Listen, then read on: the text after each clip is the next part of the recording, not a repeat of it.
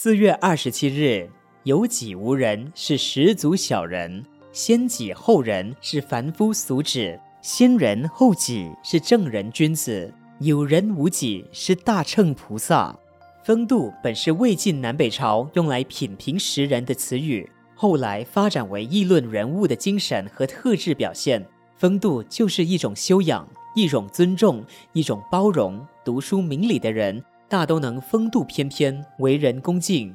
谢长廷先生说得好：“民主有三度，不但要有制度，还要有气度，更要有风度。”美国总统选举选输的一方所处理的第一件事，就是向胜利者道贺，表现自己的风度。英国人总被评价为最具绅士风度，佛教徒也常被赞美为具有宗教家的风度。乐毅在《抱怨惠王书》里说。君子绝交不出恶声，忠臣去国不结其名。这表示他做人的风度。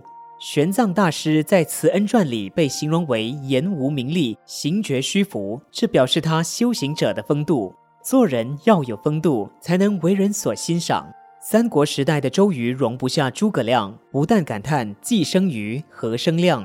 尤其他和刘玄德的故事：周郎妙计安天下，赔了夫人又折兵。再再显示他是一个没有风度的人，所以为后人所讥讽。因此，人不分贫富、贵贱、大小，至于、输赢是兵家常事，但可千万不要输了风度。